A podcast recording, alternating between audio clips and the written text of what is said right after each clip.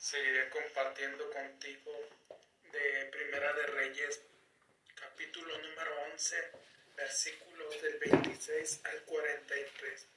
El profeta Agías anuncia la división del reino. En nombre del Padre, del Hijo y del Espíritu Santo, Espíritu de Dios, me pongo en este momento en tu presencia, te pido tu gracia, te pido tu fortaleza, te pido Espíritu Santo que vengas a lo profundo de mi alma, a lo profundo de mi mente, a lo profundo de mi ser y que me ayudes a dividir todo aquello que hay en mí malo, todo aquello que no me permite experimentar tu amor, todo aquello que no me permite experimentar tu luz, todo aquello que no me deja conducirme libremente, que no me deja conducirme como aquellas cadenas que no me dejan prosperar que no me dejan ser próspero en mis negocios, que no me dejan ser próspero en lo que yo emprendo, que no me dejan ser próspero en lo que yo hago. Por eso, Espíritu Santo, te pido que se rompan todas esas cadenas que no me ha permitido llegar a más personas. Te pido, Espíritu Santo, tú que eres fuerza, tú que eres por fortaleza, tú que eres sabiduría, que los videos que todas las personas vean, que tú las bendigas, que tú rompas todo eso, que tú rompas toda esa división, todo aquello que no les permite experimentar tu amor, en que no les permite experimentar salud en su vida, que no les permite experimentar prosperidad, ya que tú eres un Dios próspero, ya que tú eres un Dios abundante y tú eres el que da todas las riquezas, tú eres el que da toda la sabiduría, por te pido a todas las personas que escuchen este video a todas esas personas que van a escuchar. Te pido que las bendigas, te pido que tú las guíes a tu presencia, que tú las guíes a ti y que ellas al recibir de ti también den un poco de ellas a los demás. Amén. Primera de Reyes, capítulo número 11, versículos del 26 al 43. El profeta Agías anuncia la división del reino. En el versículo número 26, Jeroboam era hijo de Nabat, Efratita de Sereda. Su madre era una viuda llamada Serva. Estaba al servicio de Salomón y también se levantó contra el rey. Aquí vemos cómo el profeta Agías empieza a anunciar la división del reino de Salomón. Recuerda que después de tener todo el pueblo de Israel después de tener todas, todos los reinos de Judá y de Israel, todas las tribus de Israel. Aquí llega el momento en que Dios, por anuncio del profeta Agías, le dice que lo va a dividir, que va a dividir su reino y que a su hijo Roboán, que es el que va a seguir después de Salomón, solamente le va a dar un reino. Y aquí vemos cómo Jeroboam que era el hijo de Nabat, que era el hijo de una viuda, le dijo Yahvé que él iba a ser el próximo rey y que a él le iba a dar diez tribus de las de Salomón. En el versículo número 27 las cosas fueron así. Salomón estaba edificando la muralla en el punto más débil de la ciudad de su padre David con hombres reclutados en todo el país, entre ellos estaba Jeroboam, hombre fuerte y valeroso. Aquí vemos cómo Salomón empieza a edificar una torre, pero entre todos los personajes, entre todas las personas que reclutaron para hacer esa, esa torre estaba Jeroboam, hombre fuerte y valeroso. En el versículo 28, Salomón vio cómo este joven hacía su trabajo y lo puso al frente de todos los trabajadores requeridos en las tribus de José. Aquí vemos como Salomón observa. ¿Te ha dado cuenta que hay veces los dueños se pasean por las empresas?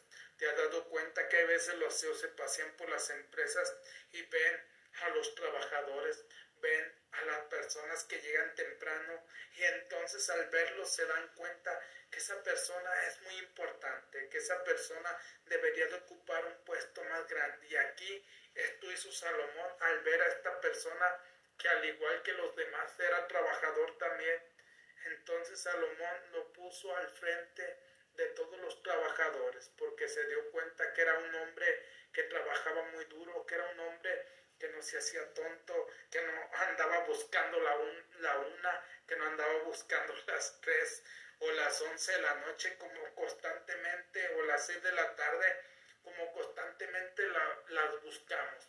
En el versículo número 29, un día que salió Jeroboam de Jerusalén, el profeta Agías de Silo lo encontró en el camino. Este iba cubierto con un nuevo manto que, y estaban los dos en el campo. Aquí vemos como Jeroboam, que ya había sido escogido por Yahvé, no escogido por el profeta Agías. Quizás desde que este ser nació, ya lo había escogido Yahvé para que ocupara el puesto de rey para que ocupara un gran puesto. Si te fijas, Dios siempre escogía a las personas sencillas, a las personas humildes. Hoy en día, en nuestra historia, se escoge a las personas más capacitadas o se escoge a los descendientes para que ocupen de presidentes, para que ocupen un reino en una ciudad. Aquí era diferente. Entonces, aquí salió y se dio cuenta que estaba Jeroboam en el campo y se lo encontró y estaba envuelto, envuelto en un manto nuevo.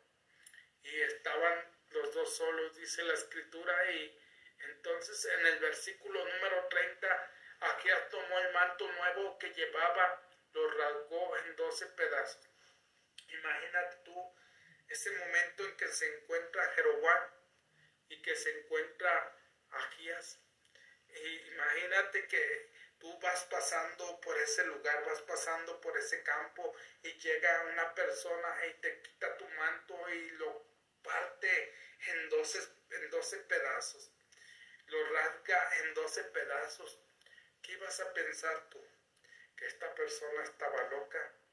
¿Qué ibas a pensar tú que esta persona te tendría que pagar lo mal que te había hecho? ¿O esperarías a que esta persona te explicara por qué lo hizo. Pero aquí vemos en esta historia, no se cuenta más. En el versículo número 31, y dijo Jeroboam, tómate diez pedazos, porque así dice Yahvé, Dios de Israel, voy a dividir el reino de Salomón. Y dijo a Jeroboam, tómate diez pedazos. Imagínate tú siendo el encargado y que te digan, tómate diez pedazos porque yo voy a dividir el reino de Salomón. ¿Cómo se sentiría en ese momento Jeroboam, ya que Salomón le había dado una oportunidad? ¿Cómo se iba a sentir él al decirle al profeta Agías que Salomón lo había puesto de encargado y pagarle así?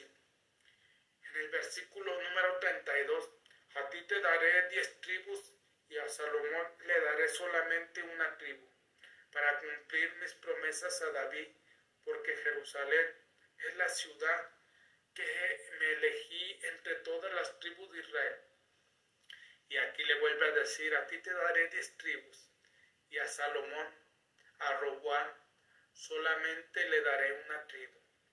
Y eso lo hago para cumplir las promesas que yo le hice a mi siervo David, ya que es por él que le voy a permitir a Salomón que tenga una, a su descendencia, que tenga una tribu que será gobernada por su hijo, por su hijo Roboam.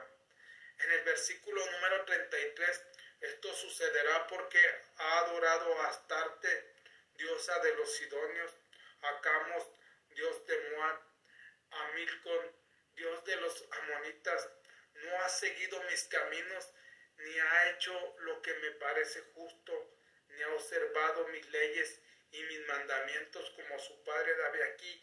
Esto le dice el profeta Agías a Jeroboam, esto sucedió, esto sucederá, porque él no ha adorado, no me ha amado como me amó su hijo David. Y ha adorado otros dioses. Entre los dioses que él ha adorado está Astarte, que es diosa de los Sidonios, está Camos, que es dios de Moab, que está Milcom, que es dios de los amonitas, y entonces por eso dividiré su reino y solamente le daré una tribu. En el versículo número 34, no le quitaré todo el reino e incluso lo mantendré en el reino hasta el fin de su vida en atención a David mi siervo, quien elegí y que guardó mis mandamientos y preceptos. Imagínate tú, ya después el dolor para el hijo de Salomón, de que su padre fue el, el Dios más querido, el, el, perdón, el rey más querido, el rey más sabio, y que en sus últimos días, en sus últimos años, en su vejez, se había desviado del camino y había adorado a otros dioses y por eso le habían quitado diez tribus. En el versículo número 35, pero si tomaré el reino de manos de su hijo y te daré las diez tribus. Y aquí dice, pero si tomaré el reino de manos de su hijo y a ti te daré las diez tribus. Le vuelve a repetir que a él le va a dar otras diez tribus. Quizás Jeroboam estaba incrédulo, quizás decía, yo no soy digno de manejar esas diez tribus, yo no estoy preparado para manejar esas diez tribus. En el versículo 36, a su hijo, sin embargo, le guardaré una tribu, pues quiero que mi servidor David tenga siempre su lámpara encendida en mi presencia en Jerusalén la ciudad que yo elegí para poner en ella mi nombre.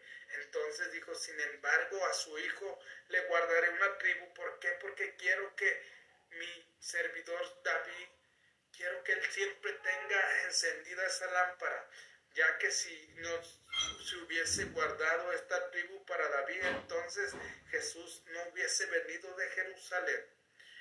Y ya que en ella puse mi nombre y quiero conservar, conservar mi nombre en ella. En el versículo 37, te tomaré a ti y te haré reinar sobre cuanto desees y serás rey de Israel. Entonces le dice, te tomaré a ti y te haré reinar sobre cuanto hay en todo Israel y serás el rey de Israel. En el versículo 38, si escuchas todo cuanto te ordené, sigues mis caminos y haces lo que me agrada, guardando mis, mis decretos y mandamientos como hizo David, mi siervo. Yo estaré contigo y te edificaré una casa estable como se la edifiqué a David. Aquí vemos cómo le vuelve a repetir, si escuchas todo cuanto te ordene, si sigues mis caminos y haces todo lo que a mí me agrada, entonces yo te guardaré una, una casa, yo te edificaré una casa a ti como se la edifiqué a mi siervo David en el versículo número 39, y te entregaré Israel y humillaré a los descendientes de David, pero no para siempre. Y aquí dice, y te entregaré Israel y humillaré a los descendientes de David. ¿Por qué? Porque recordemos que el Yahvé en ese tiempo era un Dios vengativo, era un Dios que si no lo adorabas con toda tu mente, con todo tu corazón, era un Dios celoso que tomaba represalias contra sus siervos. En el versículo número 40, Salomón trató de dar muerte a Jeroboam, pero este se escapó y se fue a refugiar a Egipto junto a César, rey de Egipto, y allí estuvo hasta la muerte de Salomón. Aquí vemos cómo Salomón se dio cuenta de que Dios le iba a quitar los reinos a su hijo y entonces mandó matar a Jeroboam. Pero este se escapó y se fue a Egipto y allí estuvo con el rey de allí y allí estuvo hasta la muerte de Salomón, ya que si venía Salomón le podía quitar la vida. En el versículo 41 el resto de los hechos de Salomón y todo lo que hizo y su sabiduría está escrito en el libro de los hechos de Salomón. Aquí vemos que nomás está contando una parte, porque en la otra parte dice que Salomón amontonaba dinero como la arena del mar. Decía también que Salomón amontonaba 20 mil kilos de oro diariamente y tenía animales incontables, ya que Primera de Reyes solamente cuenta un poco de la historia, pero la otra historia de Salomón la cuenta en Hechos de Salomón. en el versículo número 42, el tiempo que reinó en Jerusalén sobre todo Israel fue de 40 años. Fue el tiempo donde Salomón reinó, solamente reinó 40 años. En el versículo 43 murió Salomón y fue sepultado en la ciudad de su padre David. Su hijo Roboán le sucedió. Aquí vemos cómo Salomón muere. Salomón muere y después de su muerte fue enterrado en la ciudad de, en la casa, en la ciudad de David, en la ciudad de su padre. Pero después, ya que Jeroboam se entera de que Salomón había muerto. Y algunos de los personajes que querían quitarle la vida habían muerto, entonces regresa y después es coronado como rey y después le sucede Roboam. Pero Robán comete el peor error, de su vida, ya que todo el pueblo de Israel se reunió para decirle, Robán, tú vas a ser nuestro rey, tú vas a ser nuestro guía, nuestro libertador, pero queremos que no nos pongas tantos impuestos tan duros como tu padre. Entonces, Robán fue le preguntó a los ancianos, los ancianos le dijeron que les hiciera caso y bajara los impuestos. Entonces Robán no les hizo caso y fue, contactó a sus amigos que crecieron con él en la infancia y que eran encargados de parte de su reino y le dijeron, no, tú súbele los impuestos. Entonces todo Israel se dividió y es por eso que Robán solamente recibió una tribu y las diez tribus la recibió Jeroboam. Pero hasta aquí fue la historia de Salomón. ¿Te fijas cómo a lo largo de nuestra vida no es la fama, no es el dinero, sino lo que nos aleja es que pensamos que nosotros lo hemos hecho y nos empezamos a adorar a nosotros mismos y decimos, ah, Jesús, qué chingón eres. Jesús, tú has hecho todo, Dios no ha hecho nada y entonces perdemos el piso y pensamos que lo podemos todo. Y lo mismo le pasó a Salomón. Salomón como era el hombre más sabio, como todos los reyes venían a pedirle consejo, como todos le regalaban regalos, pensó que él era el que lo hacía. Pero, oh sorpresa, después se dio cuenta quizás ya de muerto, que se había equivocado y que había dividido su reino y que solamente él era el culpable de que su reino se haya, se haya dividido. Por eso te digo, muchas veces pensamos que nosotros somos los sabios, que nosotros hacemos esto, lo otro, y que Dios no hace nada. Y, y esta historia espero que tomes en cuenta la historia de Salomón y te des cuenta que muchas veces en nuestro caminar, muchas veces en nuestra vida, vamos caminando haciendo éxitos y vamos creando una y otra cosa y pensamos que nosotros somos los buenos, pero al fin no lo somos. Si estamos aquí en este mundo es por un propósito, si estamos aquí es por una misión y se tiene que cumplir. Por eso si he agregado valor, por favor comparte. Mi pasión más grande en la vida es ayudarte a transformar tus negocios y tu espiritualidad. Te saluda tu amigo Jesús Monsiváis. Buenos días, buenas tardes, buenas noches. Depende de dónde te encuentres. En nombre del Padre, del Hijo y del Espíritu Santo, Señor, me pongo en tu presencia, me pongo delante de ti. Reconozco mis pecados, reconozco, Señor, que sin ti no soy nada. Reconozco, Padre, que sin ti mis fuerzas se acaban. Reconozco que sin ti mi sabiduría se acaba reconozco que no hay palabras de aliento cuando no estamos contigo. Reconozco que no hay palabras de amor, de fidelidad, de pasión, si no estamos de tu lado, Señor. Por eso yo te pido tu inspiración, te pido tu sabiduría para seguir adelante en mis proyectos, en mis sueños, en el propósito que tú me has encomendado y lo pueda cumplir. Y cuando ya no esté en este mundo, siga agregando valor a través de mis videos. Amén.